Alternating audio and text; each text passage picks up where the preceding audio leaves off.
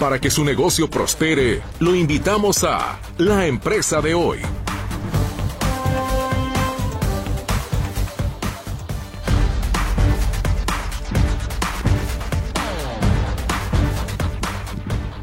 Les saludo con muchísimo gusto la tarde de este miércoles. Estamos a mitad de la semana, 31 de enero y el último, por cierto, último día de este primer mes del año 2024. Muchísimas gracias por el favor de su compañía, de su escucha. ¿Y qué le parece si vamos iniciando con la información económica y empresarial que se ha generado durante la jornada de hoy? El peso mexicano cerró prácticamente estable las operaciones de este miércoles. La divisa local se apreció marginalmente ante el dólar estadounidense en una sesión de movimientos erráticos en la que los mercados se mantuvieron atentos a la Reserva Federal. El tipo de cambio terminó la jornada en 17.13 pesos por dólar, comparado con 17.14 unidades ayer, de acuerdo con la información que proporciona el Banco de México. Este cambio en el precio dejó a la moneda mexicana una mejora de 1.49 centavos o de 0.09%. Y por cierto, la Reserva Federal de Estados Unidos decidió mantener sin cambio su tasa de interés de referencia en un rango de 5.25 a 5.50% en su reunión de este miércoles 31 de enero. Se trata de la cuarta ocasión en la que el Banco Central de Estados Unidos deja en ese rango la tasa de referencia, mismo que se mantiene desde julio del 2023 y es el más elevado de los últimos 22 años. La decisión se da en medio de una inflación que cede paulatinamente y se ubica en 2.6% anual. Bajío reportó este martes una utilidad de 11.091 millones de pesos para todo el 2023, cifra, eh, cifra superior en 37.4% a los 8.072 millones registrados en el mismo periodo del 2022 y que resultó ser histórica. Solo en el cuarto trimestre del 2023, el beneficio fue de 2.863 millones de pesos, 9% más que en el mismo lapso del año previo. La reducción del derecho de utilidad compartida y la línea presupuestal que se agregó al presupuesto para este año le darán a petróleos mexicanos un alivio fiscal de alrededor de 200 mil millones de pesos a la empresa productiva del Estado, informó Gabriel Llorio, subsecretario de Hacienda y Crédito Público. Además, recordó que se aprobó la reducción de la carga fiscal de Pemex a 30%, lo que dará un alivio fiscal similar a las amortizaciones que se debieron hacer de la deuda de la petrolera en el 2023. Transportistas de varios estados realizan una caravana sobre la autopista México-Querétaro para exigir a las autoridades mayor seguridad en las carreteras, debido a los últimos acontecimientos de asaltos y cobros de extorsión de los que han sido víctimas. Se trata de aproximadamente un centenar de unidades de transporte de carga que son resguardadas por elementos de la Guardia Nacional. Se prevé que durante el recorrido se sume otra caravana de transportistas, ya que su objetivo es llegar a la Ciudad de México y ser escuchados por las autoridades. Un grupo de agaveros acudió este miércoles al Consejo Regulador del Tequila con la intención de manifestarse, pero fueron rápidamente atendidos por representantes del Consejo. Los productores se quejan de la gran cantidad de coyotes a la que deben enfrentarse para poder vender su agave, porque las tequileras no lo reciben.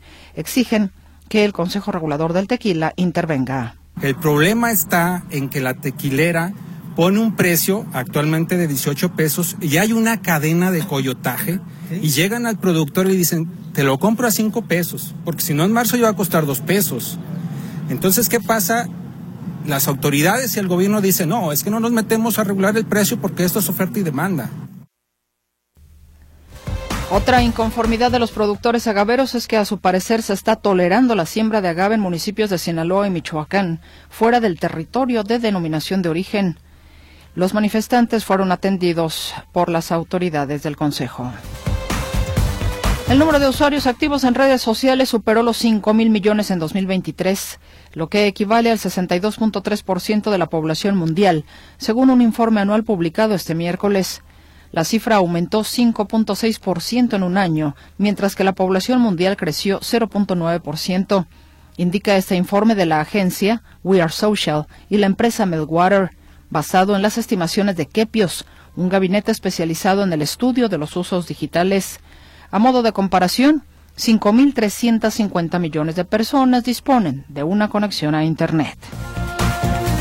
Quédese con nosotros porque en unos instantes más vamos a conversar con Susana Carrillo.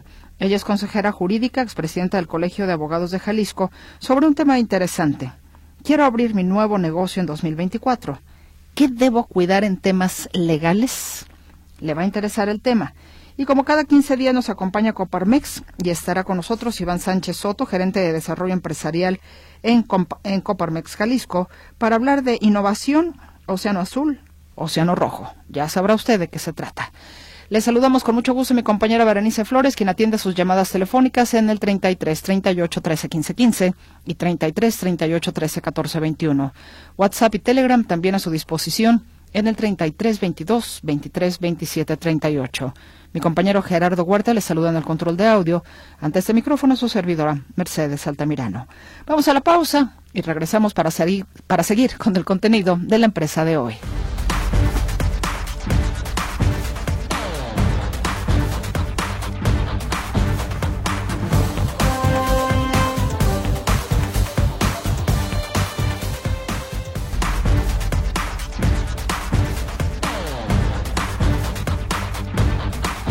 Ya le había comentado, está con nosotros Susana Carrillo, consejera jurídica y expresidenta del Colegio de Abogados de Jalisco, con un tema sin duda alguna interesante. Posiblemente usted, entre sus propósitos, habrá pensado, quiero poner un negocito. Ahora para este 2024 quiero poner un negocito. Y a veces creo que nos falta la orientación porque poner el negocio no es nada más como decir, ay, si voy a vender ropa, ¿dónde venden ropa para que luego yo la venda? Ojalá fueran así muchas cosas de sencillas, pero no. Los negocios tienen que tener, por supuesto, una estructura legal importante, porque eso los protege, los cubre y usted también, pues, está protegido definitivamente, definitivamente contra cualquier situación. Y justamente el tema de hoy, y le comentaba a Susana antes de entrar al aire, me parece muy interesante. Quiero abrir mi nuevo negocio en 2024. ¿Qué debo cuidar en temas legales? Susana, bienvenida. ¿Cómo estás? Muy contenta de estar aquí contigo, Mercedes. Muchísimas gracias por la invitación y gracias a los que nos escuchan. Un gusto poder estar aquí y platicarles un poquito de cómo empezar de una forma eh, estable, formal, para poder crecer. Efectivamente, porque si a lo mejor tú decides, si yo quiero vender ropa, quiero poner un restaurancito, quiero poner eh, eh, que, un, un lugar de abarrotes, en fin, qué sé yo pero no es solamente eso. ¿Qué, ¿Qué significan los aspectos legales? ¿De qué estamos hablando cuando hablas precisamente de aspectos legales? Claro. Mira, yo se lo, de una forma, te lo quiero resumir de una forma sencilla para que sea fácil para todos de entender. Y lo hago con cinco puntos. El primero es crear eh, tu, tu empresa, hacerlo ante un notario o ante un corredor. Aquí ellos te piden tres nombres que es muy importante que se identifique con lo que tú vas a hacer para que la gente que no te conoce sepa de alguna forma lo que estás haciendo, ¿no? Por ejemplo, el ejemplo de la ropa, ¿no? De una, una marca, poner lo que, lo que tú haces y puede ser la razón social de la empresa. Esto, ¿por qué empresa? Ahorita te viene lo bueno y los beneficios de por qué hacerlo. Una vez que ya tienes tres nombres, ¿por qué tres nombres? Porque a lo mejor el nombre que tú, que tú pensaste y alguien más lo está trabajando. Mm, típico, ¿no? Pasa muchísimo. Sí. Entonces, ¿qué quieres hacer? Pues que desde que inicies, inicies con, los, con pies de plomo, que estés trabajando para ti.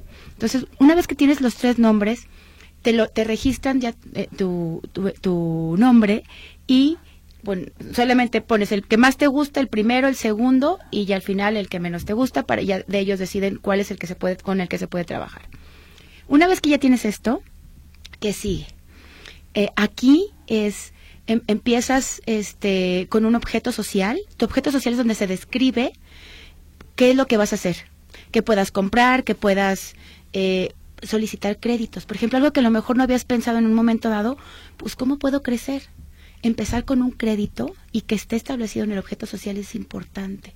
Y muchas veces aquí dijimos, ay, pues que yo soy pequeñito, o a lo mejor son empresa familiar. Bueno, pues puedes poner aquí al, al, a, tu socio, que es, a lo mejor es tu tío, es tu primo, y aquí pueden poner las acciones que, que, que de participación, cuántas tiene cada quien, y aquí se va describiendo de alguna forma la base de cómo pueden ir desarrollándose los negocios. Y una buena asesoría importante debe ser ya sea de un abogado, que es un, corredor, o un notario, que ellos son los que te orientan y te hacen un traje a la medida, para que tú puedas tener esas bases y poder ir creciendo. De aquí, una vez que ya tienes eh, constituida tu empresa, se necesita sacar el RFC. ¿Por qué el RFC también es importante? Porque cuando tú sacas un crédito o estás, este, quieres exportar, todos estos eh, eh, requisitos se tienen que cubrir. Tuve una amiga en, en donde empezó, este, ya creo, se constituyó, sacó su RFC, eh, y, y ahorita los demás puntos que también les voy a platicar, y lo hizo y empezó a exportar empezó a crecer de una forma y me volteé a ver y me dice, gracias por ayudarme a empezar con pies de plomo. Perdón, el RFC, o sea, registrarte, el Registro Federal de Contribuyentes, o sea, te registras como persona moral por ser una empresa. Así es, como persona moral. Y esto ya sería un patrimonio independiente a lo que tú tienes. Claro. Y aquí es ir creciendo. Es, es importante, por ejemplo, de los otros puntos, porque todos van juntos. Otro punto importante es, si tienes una marca, registrarla. ¿Por qué? Porque muchas veces se trabaja eh, con, con, una marca que nunca registraste, pero llegó el vivo. Ah, sí. Que, bueno, que muchas veces pasa, ¿no? Llegó el vivo y todo lo que tú trabajes, eh, trabajaste se fue con la otra persona que sí lo registró. Y digo, no se vale porque tú ya de alguna forma eh, tuviste tu tiempo y, también invertiste tu dinero y todo eso pues sí iría a la otra, a la otra persona que sí lo registró o a la empresa que sí lo registró. Entonces, muy importante registrar la marca, eh, y también después de estos tres puntitos, ver la forma en que tus colaboradores que invitas a trabajar a, tu empresa, los escojas con un perfil que quieran sumar, que quieran trabajar y que quieran crecer junto contigo.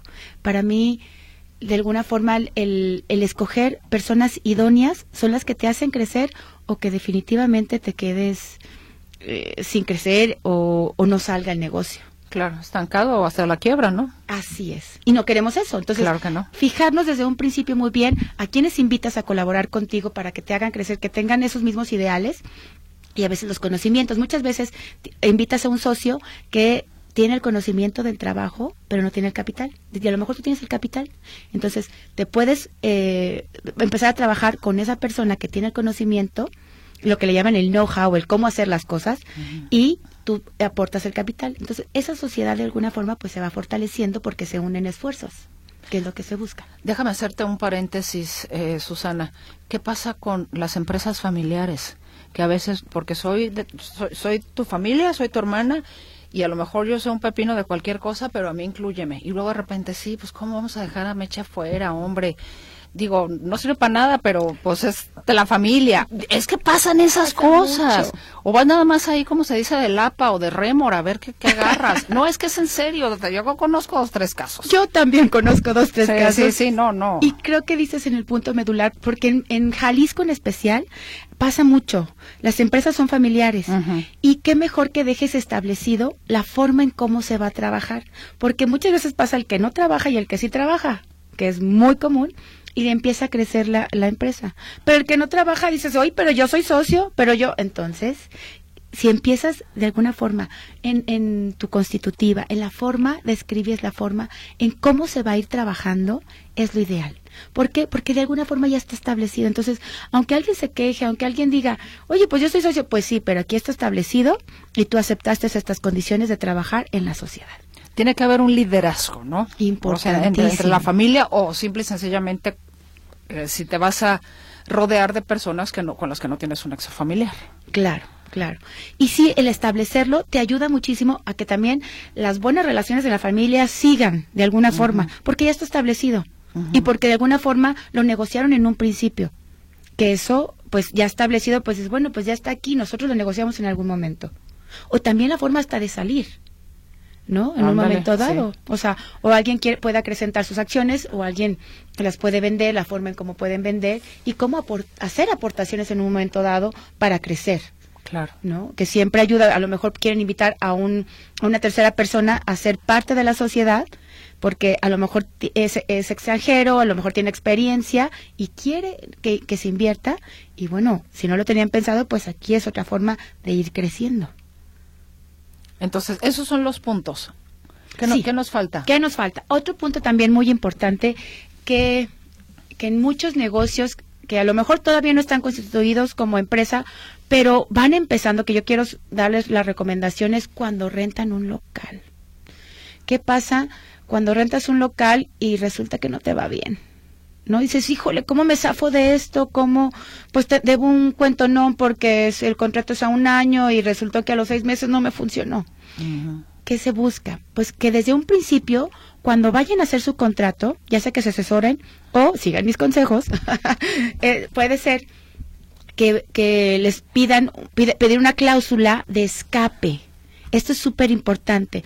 Esta cláusula de escape pueden pedirlo con tres meses de, de, anticipación, que tú des un aviso en donde digas, no me está yendo bien en el negocio, necesito dejar el, el local, la, la, bodega, el inmueble que te está rentando, para que tú puedas decir, bueno, tres meses y yo me salgo.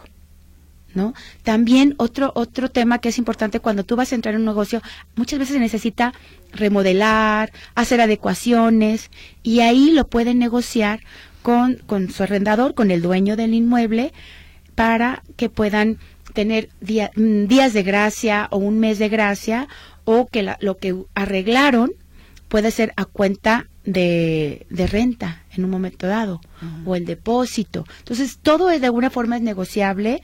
Yo sí les recomiendo que desde un principio se fijen muy, muy bien cómo, cómo hacen su contrato para que en un momento dado, pues, si no sale bien el negocio, este, poder salir. También, otro, otro punto importante es cuando tú tienes tu, tu, tu negocio y estás entrando, hay veces que haces unas remodelaciones, pues a lo mejor de millones de pesos o, una inversión muy, muy fuerte. ¿Qué, qué puedes hacer en, en, en, este caso? Que pidas que a lo mejor sea a, a cuenta de renta algún tiempo, dos, tres meses, ¿no? Para que tú puedas amortizar ese, esa inversión en, en, esa renta, porque pues si en un momento si se va, que, si negocian que se quede como en beneficio del inmueble, pues aquí ya no sales perdiendo. De alguna forma lo negociaste para que eh, tú puedas seguir este, haciendo tu negocio, pero las cosas se quedan en el inmueble. Efectivamente, porque digo, aparte tienes que considerar que tienes que pagar tú los servicios, agua, luz, eh, teléfono, internet, en fin, no sé, si requieres cable, suponiendo que fue un restaurancito y que quieres como que transmitir ahí los partidos de la América. claro, claro. No, digo, ese tipo de cosas son ganchos, ¿no? Digo, pensando pues en un restaurante, ¿no? la gente que le gusta el fútbol. El fútbol, efectivamente. digo, pero son, son cosas pues que también tienes que tener en cuenta. Siempre, siempre. Y, y más que todo, sobre todo para que puedas ir creciendo y, tener tus pasos firmes. Eso que comentas del fútbol, por ejemplo, ay, tengo los requisitos para el permiso para poder usar la televisión, la música que tienes en ah, sí, ese es un tema también digo bueno, cuestiones ya restaurantes pero bueno ya ese es otro tema que con todo gusto lo podemos platicar en especial específico las cuestiones de restaurantes. Cómo vas aclientando tu negocio ¿no? Me, me tocó hace, ver hace, hace poco, en, caso de un restaurante, donde de pronto cada año eh, eh, iban subiendo la renta, pero como el 40%. Y digo, Cada año el 40%. Así. Ay, no, y de veras fue una locura. dije, ¿cómo pudiste haber entrado en este negocio? Claro. Dices que no sabía, no me asesoré. Y yo, híjole.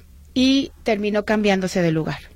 O sea, ya lo tenía clientado, ya tenía tiempo, pero ya cuando vieron que no se podía negociar con, con, con el dueño, en este caso era una empresa muy grande, y decidió, dijo, no, bueno, pues mejor voy a empezar a hablar con mis clientes, y decidió mejor cambiarse de, de inmueble, y ya lo adecuó, ya lo rentó, y pues jalarse a todos sus, sus clientes, sus comensales, ¿no? Que hay veces que por no revisar esas cuestiones, ni todo el esfuerzo que hiciste por, por hacer crecer ahí tu negocio, pues, y no dudo que a lo mejor luego pongan otro negocio similar y pues se quede con parte de los clientes que ya se habían hecho, ¿no? También esa es otra. Ahora, importante me parece, Susana, ahora que, que mencionas el tema de los, de los locales donde pondrás tu negocio, muchas veces hay gente que se deja llevar porque, no, es que este localito me lo rentan bien barato. No, el que está allá, pues sí, sí hay más gente, pero está caro. Pero acá no pasa ni la mosca. Exactamente. Y ah, mucha gente hace eso y ahí se da cuenta de que fracasa rotundamente. Pues sí, que te cobran dos pesos, pero pues nadie entra a tu lugar, entonces ¿cómo? Claro, eso es, yo creo que es la base para comenzar un inmueble y, perdón, para comenzar tu arrendamiento y, entrar en un inmueble, en un local, que te fijes muy bien que, quién pasa, a qué horas pasan y sobre todo a lo que te vas a dedicar y sobre todo los horarios. Entonces, que lo estés revisando, que, que eh, un estudio de mercado también ayuda mucho, que a veces son costosos, pero el estudio de mercado lo podemos hacer a veces, digo, no tan profesional, pero uno puede irlo revisando que veas qué pasa, qué, qué consumen y, qué se necesita en ese lugar. Muy importante, la verdad es que es la base para que un negocio sea exitoso, lo que acabas de comentar. Tener todos, eh, todo esto es un blindaje legal. ¿no? Así Digo, así lo veo. ¿Desde qué punto de vista también habría, tendría la gente que verlo cuando prefiere la informalidad? Mira, yo creo que muchos prefieren la informalidad por desconocimiento. Hay muchas formas de ir creciendo y una de ellas, te, lo, te la voy a platicar aquí. Para ir creciendo hay préstamos en un momento a fondo perdido, tanto pueden ser eh, municipales, estatales, hay muchos apoyos, pero a veces no los conocemos. Es, es cosa de acercarse. Igual si, si me escriben con todo gusto, se los, se los hago llegar para que puedan obtener ese tipo de, de créditos de, de o, préstamos. Hay y si son a fondo perdido, pues mucho mejor. ¿Qué pasa a fondo perdido para los que no tienen conocimiento? Es un préstamo que si ustedes, están establecidos legalmente, esto quiere decir con, las, con lo que les acabo de platicar, pueden tener ese préstamo y lo, lo, lo invierten en su negocio y no tienen que regresarlo es como un regalo, pues, como que te regalan el dinero, por decirlo de alguna manera. Así es, pero de alguna forma, pues tienes que demostrar que estás formalmente establecido. Claro. Que eso es muy importante. Lo que buscan es hacer crecer los negocios y a los emprendedores. ¿no? Que eso, pues, es una gran ayuda. Y muchas veces por no saber, pues, te, prefieres ser informal. ¿No? Y cuando vas viendo esos beneficios y ya cuando te vas dando cuenta de los éxitos de estos programas, dices, no, bueno, ¿por qué no me enteré antes? Porque a veces estás batallando por las cuestiones económicas, cómo crecer, dices, hijo, lo que, lo que vendes, pues lo vuelves a invertir, pero a veces te salió un gasto y, y ya no sabes para dónde voltear para poder crecer, ¿no? O no quieres a lo mejor otro socio que, que, que sea el inversionista, pero puedes ir viendo la forma de ir creciendo con un crédito, con un, con un de alguna forma con, un préstamo a, fondo perdido. Todo ese tipo de cosas son las que te van fortaleciendo y si se acercan a los municipios o en el momento dado también hay, hay, préstamos estatales, es cosa que se acerquen y que los vean y una vez que ya estén establecidos, creo, me encantaría que me hablaran y que me dijeran, Gracias a, a las pláticas que escuché hoy, me animé a hacerme formal y a investigar ese tipo de créditos. Y ahorita mi negocio es un éxito. Fíjate que pocas veces los municipios se acercan a los medios de comunicación a decirte, ah. tengo este programa Fondo Perdido para quienes tengan algún negocio. Muy pocas veces. Y tienen programas ahí que me parece se enmohecen, nadie los conoce, pero los municipios tampoco los difunden. O sea, y ahí están, pues, ¿no? O sea, durmiendo el sueño de los justos, como se dice. Entonces, qué bueno que haces esta invitación de decir, a ver, yo vivo en el municipio de Tlajomulco, Zapopan, Guadalajara, el que sea. Oiga, ustedes tendrán algún tipo de programa a fondo perdido. Aquí estoy, yo estoy en regla, ta, ta, ta, me gustaría un apoyo, ¿no? También nosotros como ciudadanos tenemos que ser proactivos. Como dicen, si la montaña no viene a ti, pues tú ve a la montaña. Porque si no, no se promocionan mucho pasa y muchas veces a lo mejor ya se cubrieron lo que se tenía destinado pero sí ver lo que comentas, acercarse a sus municipios, acercarse de alguna forma a, a, revisar, a ver qué tienen para poder obtenerlos, ¿no? Como dices, pues si no vienes, pues ve tú a buscarlo. Exactamente. Estamos conversando con Susana Carrillo, consejera jurídica y expresidenta del Colegio de Abogados de Jalisco. Vamos a una pausa y regresamos.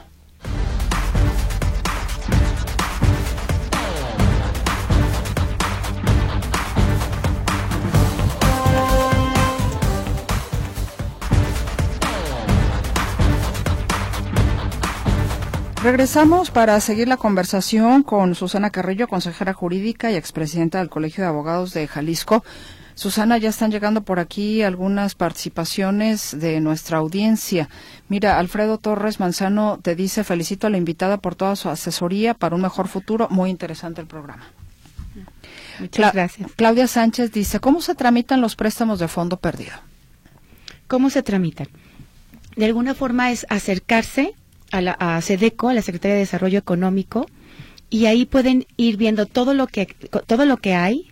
Eh, en las mujeres, por ejemplo, hay unos de los de los donde hay más apoyos, que yo, si es, si ella en, este caso es mujer, se pudiera acercar y llevar todos sus requisitos, pues, de cómo está constituida, de su RFC, toda la documentación debe de, de, llevarla para que así ya pudiera en un momento dado decir en qué lo pueden emplear. Eso también es muy importante. ¿Para qué lo necesitan y qué tipo de negocio es? ¿No? Muchas veces piden hasta fotografías, ¿no? ¿Pueden dar información dónde puede uno pedir el préstamo para negocio a fondo perdido, Marisela Márquez? Ay, muy bien, Marisela. Pues qué gusto saber que tengan esa, esa iniciativa y, y sobre todo para ir creciendo. En Sedeco puede ser uno de los, de los lugares donde pueden ir acercarse y para ver ahorita los programas que hay. Y en el municipio que usted vive también puede preguntar. También, totalmente. Cámara de Comercio. Cámara de Comercio. En Cámara de Comercio les platico un poquito aquí qué es lo que hacen y cómo ayuda. Eh, aquí hay cursos también, por ejemplo, ahorita las redes sociales, que es algo que hay que hay que comentarles para que vayan creciendo las redes sociales en la forma de cómo vender, dan cursos de cómo, de, cómo mover las redes sociales, cómo estar sacando los productos que ellos tienen. Aquí, tanto en Cámara de Comercio eh, como en las cuestiones municipales, hay cursos para todas las personas. Ahora sí, dependiendo de qué tan empapado estés, principiantes, intermedios y avanzados. Así es, así es. Digámoslo de esa manera. ¿En qué nivel vas? ¿En qué nivel vas de, tu emprendimiento? Así es. Eh, que si puede dar su número telefónico para saber de los apoyos, pero despacio. Ah, será despacio.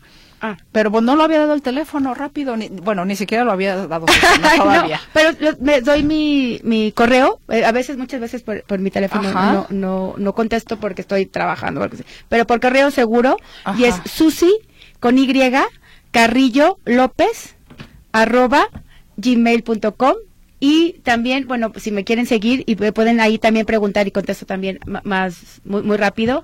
Eh, mi Instagram es susana.carrillo L eh, también estoy en Face, estoy como Susana Carrillo. Y en TikTok estoy arroba Susana Carrillo 500. Me encantaría que, me hicieran las preguntas por ahí, con todo gusto, poderles contestar y ayudar. Y me encantaría sobre todo después que me digan que ya lo obtuvieron, que ya crecieron y que ya emprendieron. Bueno, pues eh, si se queda usted con alguna duda, le recuerdo que ese programa se, eh, lo puede usted escuchar lo puede usted escuchar. Bueno, se retransmite a las 4 de la mañana, pero ¿para qué hago que se levante temprano?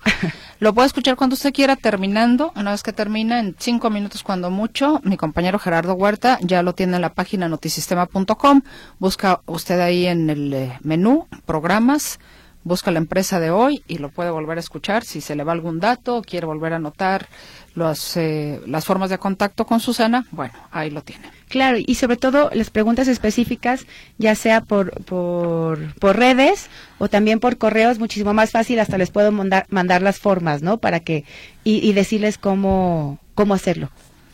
Nos dicen, muchas gracias, don Armando Martínez, por el primer mensaje. Dice, solo les dan el préstamo a fondo perdido a las mujeres. Yo quiero poner una panadería y necesito un préstamo a fondo perdido. Armando, qué gusto saber que, que quieres poner una panadería. Pues no, este, en este caso se los dan a todos y lo que quieren ver es que sean formales y que llenen los requisitos de, de formalidad, más que todo. A ver, ¿qué pasa con aquellas personas? Ahorita me quedé pensando en el ejemplo de don Armando, porque hay personas, y seguramente a ustedes les ha tocado, que estás en los tacos y te llegan con su bandejita de pais, de gelatinas que hacen en casa. ¿No? Sí, muchos. Y me encantan. Sí, sí, sí, no, no, no, no. Hay, hay, gente que, o sea, hace unos postres deliciosos, pero llegan a donde están los puestos de tacos y te ofrecen. Por lo regular son pies, pastelitos, en fin, que se hacen en casa. Eso no es formal. Eso no es formal. Digo, me encanta que lo hagan, pero y ellos pueden ir pensando en la forma de cómo hacerle formal y y buscar también hasta este tipo de, de, préstamos, ¿no? Hacerlo, la persona formal es que ya estás en, que tengas tu RFC, que ya estés en el comercio, en el mercado formal. que pagues impuestos, que porque porque eso quiere decir que de alguna forma estás haciendo legalmente las cosas y eso es lo que se, lo que buscan para poder como requisito más que todo para poder darte el, el, préstamo. Efectivamente, pues sí, de, otra manera no, pues no operaría. Así es, así es. Pero anímense, no hay que tenerles miedo. Creo que, que si empezamos así, yo cuántas personas y ahorita en, Jalisco sobre todo hay pastelerías, hay panaderías deliciosas, que personas que, que cocinan delicioso, que se saben unas, unas recetas secretas delicioso, que lo pueden de alguna forma ir creciendo y poder ir dándoselo a todo el mundo con un préstamo, porque a veces no sabes cómo empezar, pero una vez que te den como una mano, es una mano que, que te dan, una ayuda que te dan para que puedas ir creciendo. Anímense, es, es, es acérquense eh, a una servidora de alguna forma con, con, todo gusto en las redes sociales ahí y con gusto los voy a ir guiando para que puedan ir creciendo. Al menos repite tu correo electrónico, por favor, Susi. Claro que sí, con todo gusto. Es susi con Y carrillo lópez arroba gmail.com. Dime algo, los menores de edad, porque hay chicos menores de edad que de repente piensan en hacer también emprendimientos. ¿Qué tantos obstáculos tienen de, forma legal por no ser mayores de edad? Eso. no, es que sí, te, lo digo de un caso que, supe en alguna ocasión. Por eso te pregunto, a veces los chamacos dicen, oye, sí, yo sé hacer pasteles y quiero, y quiero poner mi pastelería. Sí. Y, bueno, sí es un obstáculo totalmente hasta que lleguen, o un momento dado, pues su tutor o la persona que esté a cargo del menor pudiera en un momento dado apoyarlo yo vería esa forma es la forma en un momento dado que pudiera salir adelante para que obtenga e, esas, esos apoyos, ¿no? ¿Se, tiene que dar de alta como menor de edad en Hacienda? O, tiene que tener el tutor, el tutor se encargaría. El tutor es lo más fácil, o emanciparse en un momento dado, que bueno, pues, dura un tiempo, pero yo creería que la forma muchísimo más fácil es el tutor o la persona que, que es su mayor de edad, que está a cargo de, de él, y poderlo, poderlo apoyar, ¿no? Nos dicen, buenas tardes, es muy difícil obtener un crédito a fondo perdido. Me interesa poner un negocio, quiero poner un negocio de gelatinas. ¿Se podrá un préstamo a fondo perdido? He estado dado de alta en Hacienda, dice Ana María Alvarado. Que, escríbeme, Ana María, escríbeme y con todo gusto te mando la información para ver cómo te podemos apoyar por ahí. Perfecto. Bueno, pues eh, Susana, te agradezco infinitamente que no sea la última vez que estés con nosotros. Gracias. Abordando algún tema de los derechos, ahorita que decías de la música en los restaurantes. Sí, es todo un tema y muchas veces no saben y, y digo, están pasando música con lo que no tienen los derechos y es un tema porque no debería estar pasando. Y cuestiones también ahí de, de, hoteles y eso, que, que, que, es un tema muy interesante que luego con todo gusto podemos platicar. Susana Carrillo, muchas gracias. No, gracias a ti, un, placer estar aquí con todos ustedes. Gracias por sus preguntas. Por favor, escríbanme. Eh, eh, de alguna forma quisiera ayudarlos y apoyarlos a que crezcan. Muchas gracias, Susana Carrillo. Gracias, un gusto y hasta luego. Hasta luego. Ella es consejera jurídica. Nos vamos a la pausa y ya volvemos.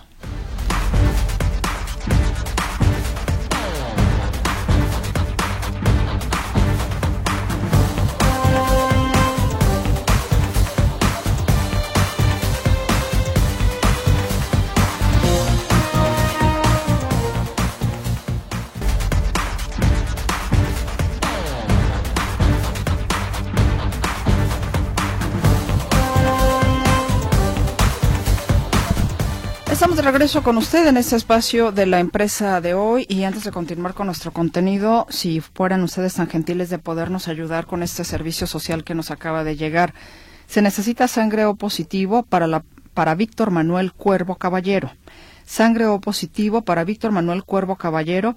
Él se encuentra en la clínica 89 del IMSS, que se ubica en Washington. Lo van a operar.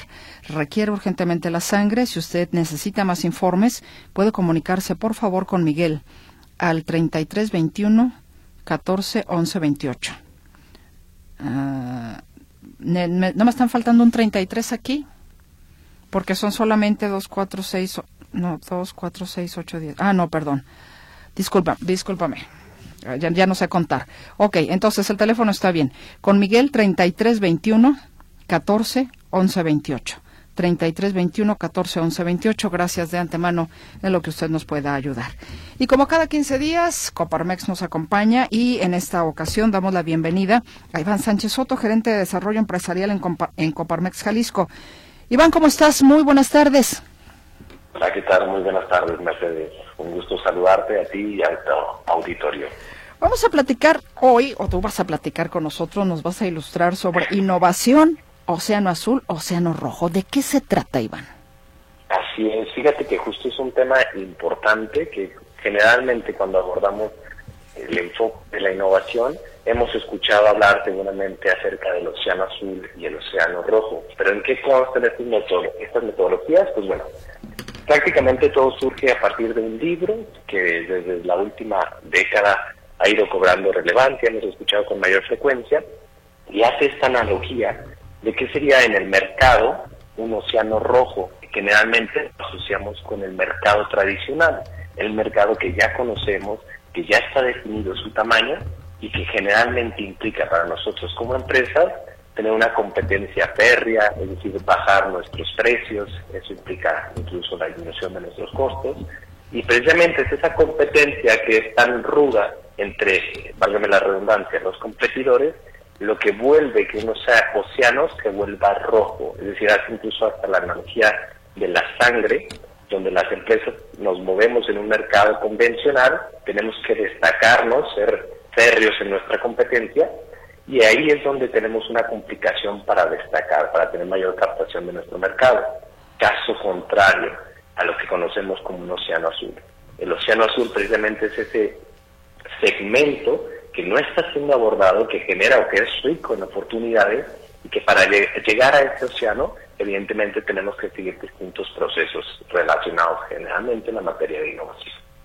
Dime algo, Iván, en ese sentido podríamos eh, poner como ejemplo aquellas empresas que ya tienen muchos años, muchos años y que en un momento determinado la realidad lo superó en muchos procesos, inclusive hasta quebraron ejemplos hay, hay muchos, hay bastantes, de empresas grandototas, no estamos hablando de empresas chiquitas, incluso empresas grandes. ¿Podrían entrar en, esta, en este océano rojo, en este océano azul? Vaya, que no quisieron dar el brinco al océano azul. Sí, claro que sí. Como tú bien dices, no solo está eh, exento a, las micro, pequeñas empresas, esta parte de, de las estrategias en los océanos engloba todo segmento empresarial, ya sean las medianas o las grandes, los hemos visto en, como antecedentes incluso en gigantes de una industria como por ejemplo Kodak, aquellas empresas que se desenvuelven en un mercado y que ya consideran que tienen una captación del mercado adecuada, no buscan el desarrollo de nuevos productos, nuevos servicios y al final las mismas exigencias del mercado les hacen ver que no pudieron competir o sostenerse en, en ese ámbito. Y por el contrario, también tenemos eh, casos que serían completamente lo opuesto, donde la empresa se anticipa, por ejemplo, justo me gustaría poner ese ejemplo respecto a los circos. Generalmente eh, en el ámbito circense asociamos que un elemento clave son los animales en, estos espacios. ¿Qué pasa con una empresa como el Cirque du Soleil? El Cirque du Soleil vio que ya era un, océano rojo en la parte, el ámbito del circo, y desarrolló un nuevo espectáculo que eh, prácticamente contempla elementos completamente distintos a un circo tradicional y eso le permitió, le permitió llegar a un océano azul, donde le permite posicionarse, ser un referente en ese ámbito hasta hacer lo que a día de hoy es. Ahora, ¿qué tanto pueden quedarse las empresas en un océano rojo cuando son muchas las que se dedican a ese mismo giro? Claro. ¿O cómo salir de ahí? Cuando tienes mucha competencia, pues. Exactamente. Fíjate que es un tema interesante. Normalmente estamos hablando de diferentes elementos que, que cobran relevancia en ese aspecto, ya sean elementos externos, es decir, según el ámbito en el cual yo me desenvuelva, hay segmentos del mercado que son más competidos, que están más monopolizados y que esto vuelve mayor, una mayor complicación para precisamente desenvolverme en ese mercado. Generalmente la industria nos dice que en el nivel de desarrollo empresarial una empresa, una empresa está dando en una etapa plana, es decir, de posicionamiento en ese mercado cuando pasa el umbral de los cinco años. Una vez pasa este umbral, entonces ya la empresa puede decir que va a entrar a una etapa de crecimiento normal, es decir, lo que se pasamos la etapa de nacimiento, de crecimiento y pasamos al desarrollo. Posteriormente ya después tenemos un declive en la clima, en la línea de desarrollo, pero no quiere decir que, esto eh, se vuelva el, el, fin de la empresa como tal, simplemente merma nuestro crecimiento. Para hablar en términos de océano, generalmente podemos competir aproximadamente entre 5 y 8 años dentro de, una línea de desarrollo convencional. Estamos hablando entonces de que el océano rojo tampoco es la muerte, digámoslo así, tampoco te vas a ahogar ahí. Exactamente. Y fíjate qué bueno que, que hacen mención de ello, no es eh, el escenario más idílico, esa es la realidad, incluso a, muestra de ello, pues son los retos que a día de hoy eh, enfrentan nuestras empresas, pero a pesar de ellos, todavía nos mantenemos en, muchos casos dentro de esos océanos. Iván, sin embargo, podríamos decir que el Océano Rojo sí te llevaría a una fecha de caducidad, por decirlo de alguna manera. Claro, y trae consigo muchísimas limitantes. ¿Cuál es la primera? Que se vuelve un mercado cautivo, es decir, no puedo acceder a un nuevo segmento del mercado si siempre estoy ofertando un mismo producto.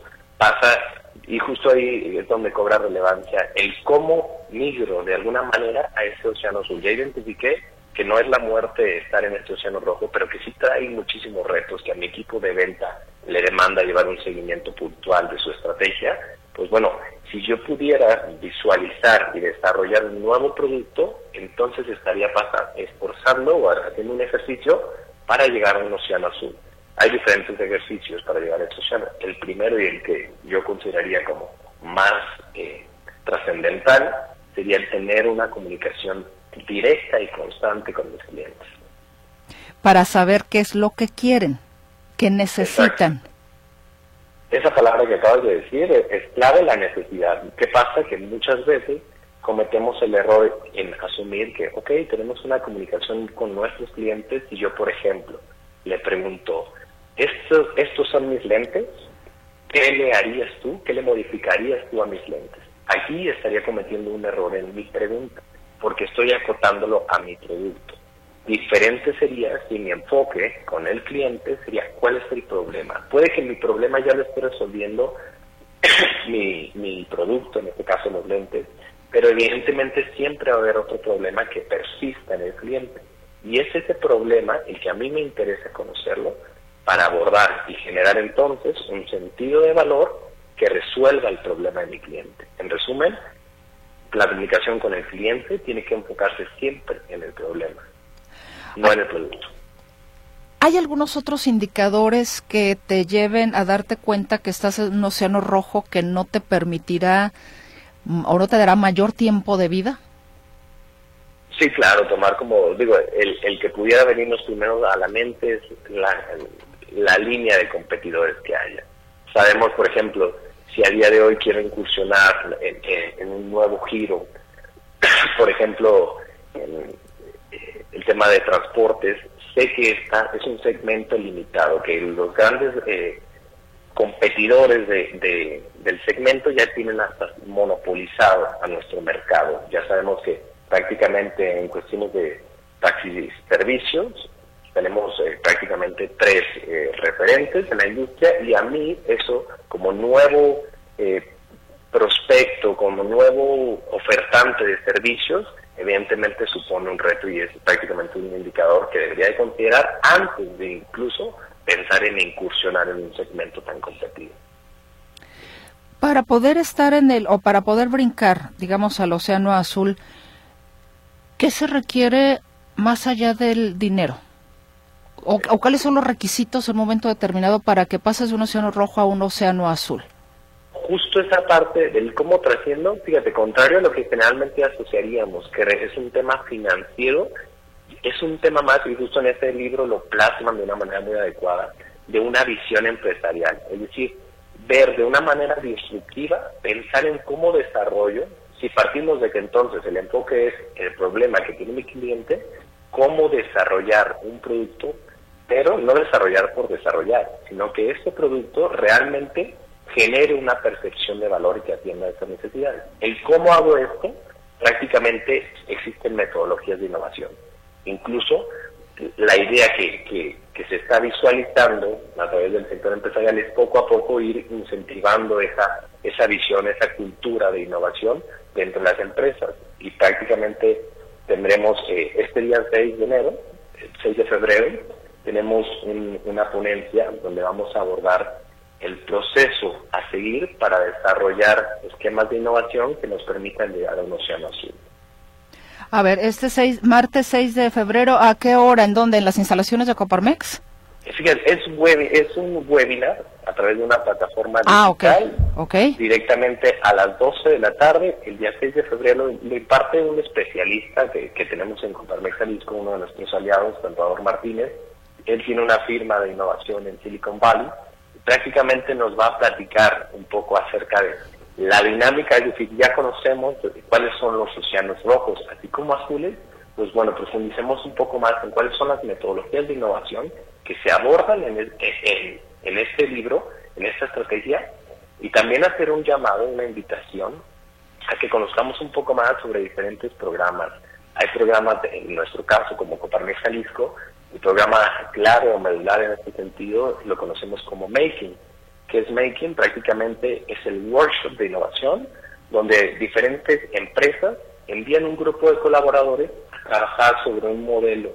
Es decir, ellos van desarrollando el modelo de su producto o servicio conforme las diferentes sesiones para ver la viabilidad y que sea un nuevo producto que según, los segmentos en los cuales se desenvuelven esas empresas puedan desarrollar, es decir, una vía para llegar entonces a ese océano azul. ¿Cómo, ¿Cómo podemos ingresar a este webinar? Digo, si estamos interesados, ¿lo podemos hacer, Iván? Sí, claro que sí, a través de las redes sociales, esa sería eh, la invitación, nos encantaría. Actualmente lo estamos difundiendo a través de nuestros canales oficiales, como nuestras redes sociales. Podemos compartirle a cualquier persona interesada, directamente les podemos hacer llegar los datos de, de contacto. Es un webinar completamente gratuito, abierto al público y que busca fomentar o fortalecer esa cultura de, innovación, conocer un poco más sobre los océanos azules y sobre cómo entonces adecuadamente desarrollamos un nuevo producto, un nuevo servicio. Perfecto, entonces en las redes sociales de Coparmex Jalisco, ¿cierto Iván? Así es, correcto, Mercedes. Perfecto, pues Iván, te agradezco infinitamente esta conversación y el tema tan interesante. Te mando un fuerte abrazo, Iván Sánchez Soto, gerente de desarrollo empresarial en Coparmex Jalisco. Un abrazo, Mercedes. Muchísimas gracias por el espacio. Al contrario, gracias a ti. Y de esta manera concluimos la empresa de hoy. Que tenga usted una muy buena tarde.